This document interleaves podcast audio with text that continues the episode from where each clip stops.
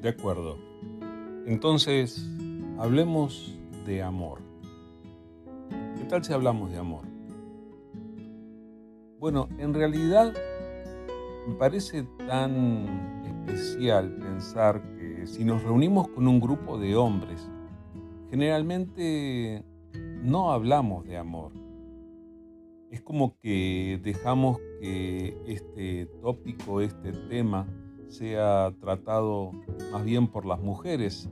¿Acaso no son las mujeres las que se enganchan de alguna manera con esas telenovelas que hablan de relaciones de amor, que escuchan o miran más esas películas románticas y bueno, que, caen en, en, todo este, este tema acerca del amor. Pero si nos encontramos con un grupo de hombres, por lo general no vamos a estar hablando del amor. Hablamos de deportes, hablamos de herramientas, hablamos de vehículos, hablamos de cosas importantes, ya sabes.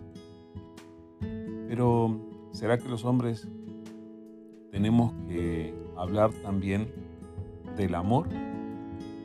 ¿Será que tenemos que prestar atención también a este tema?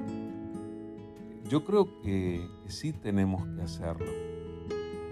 Creo que necesitamos recuperar nuestra capacidad de pensar en el amor simplemente por el hecho de que hemos sido llamados a amar y por el hecho de que también nosotros necesitamos recibir, así como dar, amor.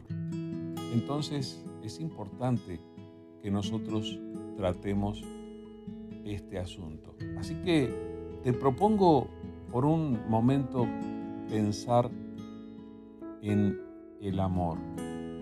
Y por otro lado, está este asunto de nuestra relación con las mujeres. Todos nosotros sabemos que eh, el manual para comprender a un hombre es bien sencillo, consta de una página sola y, es bien directo. Sin embargo, el manual para comprender a una mujer es un volumen, bueno, ya sabes, bien grande, bien largo y, cómo se hace y, bueno, son tan variables y son tan, eh, no sé, incomprensibles a veces para nuestra manera de pensar. Así que, ¿cómo hacerlo? Bueno, yo quiero recordarte estas palabras que están en la Biblia, en la palabra del Señor, y que pueden tener un contenido bastante interesante para nosotros. No son palabras que tal vez no conozcas, pero que necesitan hacernos reflexionar. Esto que te comparto está en la carta a los Efesios, en el capítulo 5, del versículo 21 en adelante. Y yo quiero realmente animarte a buscar en tu Biblia Efesios 5, 21 en adelante para recordar estas enseñanzas que dejó el apóstol Pablo. La palabra del Señor dice así, someteos unos a otros en el temor de Dios. Las casadas estén sujetas a sus propios maridos como al Señor. Porque el marido es cabeza de la mujer, así como Cristo es cabeza de la iglesia, la cual es su cuerpo y Él es su Salvador. Así que, como la iglesia está sujeta a Cristo, así también las casadas lo estén a sus maridos en todo. Maridos, amad a vuestras mujeres, así como Cristo amó a la iglesia y se entregó a sí mismo por ella, para santificarla, habiéndola purificado en el lavamiento del agua por la palabra, a fin de presentársela a sí mismo, una iglesia gloriosa que no tuviese mancha ni arruga ni cosa semejante, sino que fuese santa y sin mancha. Así también los maridos deben amar a sus mujeres como a sus mismos cuerpos. El que ama a su mujer, a sí mismo se ama, porque nadie aborreció jamás a su propia carne, sino que la sustenta y la cuida, como también Cristo a la iglesia, porque somos miembros de su cuerpo, de su carne y de sus huesos. Por esto dejará el hombre a su padre y a su madre, y se unirá a su mujer, y los dos serán una sola carne. Grande es este misterio, mas yo digo esto respecto de Cristo y de la iglesia. Por lo demás, cada uno de vosotros ame también a su mujer como a sí mismo, y la mujer respete a su marido.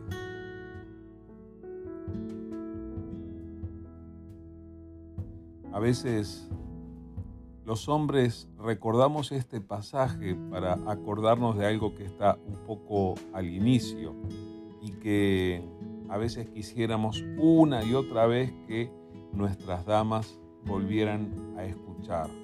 Las casadas estén sujetas a sus propios maridos como al Señor y queremos que estén sujetas y sentimos que eso significa que tienen que escuchar lo que les decimos y hacerlo sin falta. Y ahí es como que termina la instrucción, es como si no lográramos leer el resto de este pasaje que hay en la Biblia. Pero sabes que hay más en este pasaje.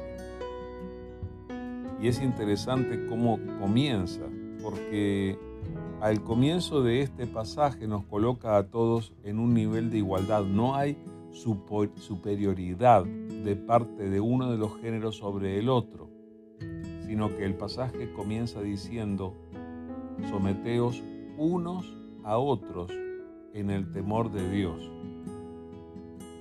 Eso implica que cada miembro de la pareja reconozca el círculo de responsabilidad del otro para respetarlo. Es por eso que tenemos que someternos unos a otros.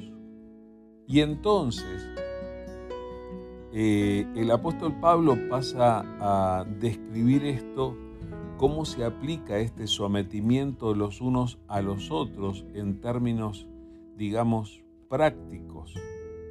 Y eh, es bien, bien claro que es diferente para el hombre y para la mujer cómo manifestar este sometimiento de los unos a los otros. Es interesante cómo lo presenta la, nueva traducción viviente de la Biblia. Dice, eh, es más, sométanse unos a otros por reverencia a Cristo. Y luego dice, para las esposas eso significa, sométase cada una a su marido como al Señor.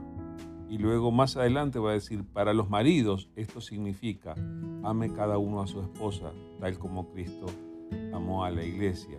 Entonces es como que tiene diferentes maneras de aplicarse este sometimiento de los unos a los otros en el temor de Dios. La motivación es el temor de Dios. La motivación es que buscamos, tanto hombres como mujeres, agradar a Dios.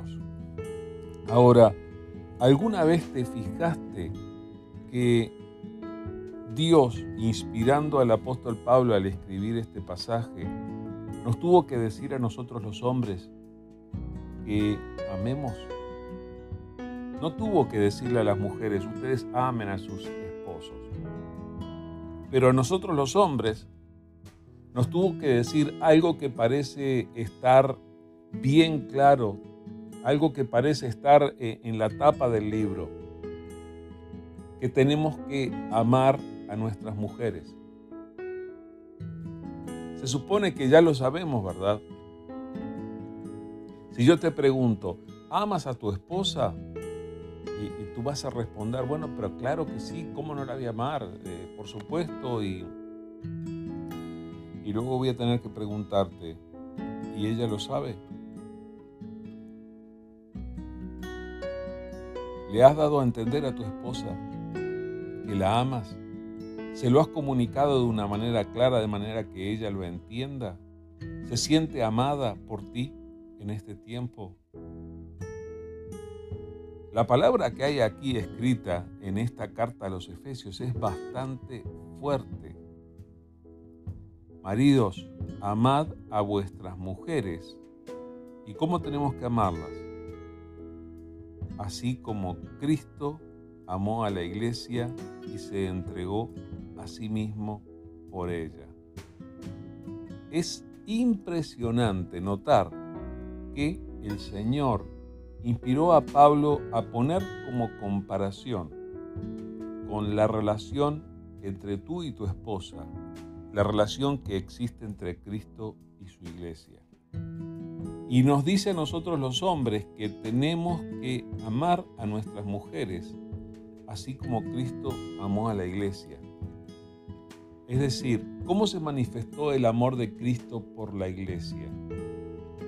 Y Cristo Jesús se identificó con la iglesia, se acercó y cuando llegó el momento de, de su necesidad, de la condenación a la que los cristianos estaban expuestos, Cristo Jesús entregó su vida. Cristo Jesús dio su vida por la iglesia.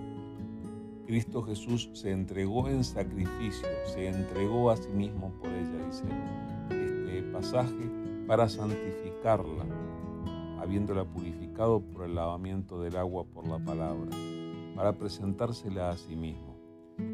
La enseñanza que nos deja esto es que nosotros también necesitamos amar de esta manera. Además, en este pasaje nos dice allí al principio, maridos, amad a vuestras mujeres, pero luego nos repite una y otra vez que, que, las amemos. Así también los maridos deben amar a sus mujeres, versículo 28, como a sus mismos cuerpos. Y además dice esto, el que ama a su mujer, a sí mismo se ama. Si tú no amas a tu mujer, no te estás amando a ti mismo. Y una y otra vez lo repite eh, hasta que al final, versículo 33, dice, por lo demás, cada uno de vosotros ame también a su mujer. Es insistente esto.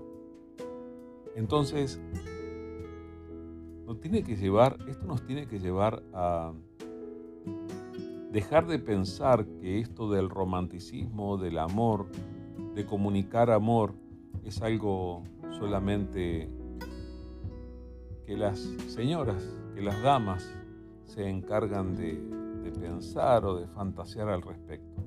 Los hombres tenemos que buscar maneras prácticas en las que nuestro amor por nuestras mujeres se tiene que manifestar.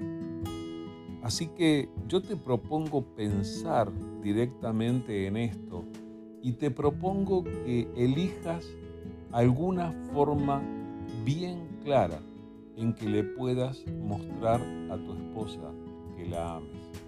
Hay esposas que entienden el amor por medio de regalos. ¿Cuánto hace que no le haces un regalo inesperado a tu esposa? Uno de esos regalos que implican que hayas pensado en ella, que hayas dedicado algo de tiempo, y que, pueda conmover su corazón de alguna manera. No me refiero a que hagas algo, algo rápido, eh, eh, bueno, solamente por cumplir, sino algo con lo que quieras comunicarle a tu esposa el amor que sientes por ella. O, ¿qué tal si para manifestar tu amor tu esposa, le sirves de alguna manera, haces algo inesperado en la casa. Una de esas cosas que siempre dejamos en manos de las mujeres porque, bueno, esas son cosas de mujeres, ya sea la limpieza, ya sea el orden, ya sea eh, la organización de alguna parte del hogar, es que son tantas las cosas que dejamos sobre ellas y que a veces también nosotros tenemos que hacer. O tal vez podrías expresarle tu amor a tu esposa apartando algo de tiempo exclusivo para ella. Eh, un tiempo en el que tu conexión con otras personas o con el trabajo o con los medios de comunicación eh, no esté presente, sino que sea un tiempo para ella. ¿Qué tal si de alguna manera le haces saber a tu esposa que tú le amas? Hay un libro muy interesante que se llama Los cinco lenguajes del amor, que algunos conocen, de un autor que se llama Gary Chapman. Y yo quiero alentarte a que tú leas ese libro también y que busques cuál es el lenguaje de amor de tu esposa y que le comuniques que le amas, de tal manera que ella lo entienda y lo reciba. Así que ya tienes la tarea. Para empezar, te propongo que vuelvas a leer Efesios capítulo 5, versículos 21 al 33, y que decidas poner en práctica algo de esto. Necesitamos someternos los unos en el temor de Dios. Parte de nuestra obediencia a Dios pasa por el hecho de aplicar esto a nuestras relaciones interpersonales en la práctica. Es aquí donde se nota nuestra relación con Dios. Es aquí donde vamos a aplicar nuestra obediencia a Dios en nuestras relaciones personales, familiares, de pareja. Entonces, ¿qué tal si te amas a ti mismo un poco? Eso implica que ames a tu esposa. ¿Qué tal si sacrificas de alguna manera un poco de cosas que te importan a ti para atender cosas que le importan a ella? ¿Qué tal si buscas maneras de edificarla, de purificarla, de enseñarle? ¿Qué tal si le tienes paciencia para escucharla? ¿Qué tal si la tomas de la mano, si le miras a los ojos?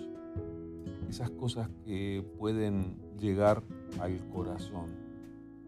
Tu esposa ha sido y es una provisión de Dios para tu vida y necesitas volver a expresar el amor que sientes por ella Así que renueva ese amor, aplícalo a tu relación personal con tu esposa y de esa manera estarás honrando a Dios. Espero que puedas elegir una manera práctica de aplicar lo que enseña esta palabra del Señor en tu vida y en tu relación familiar. Dios te bendiga.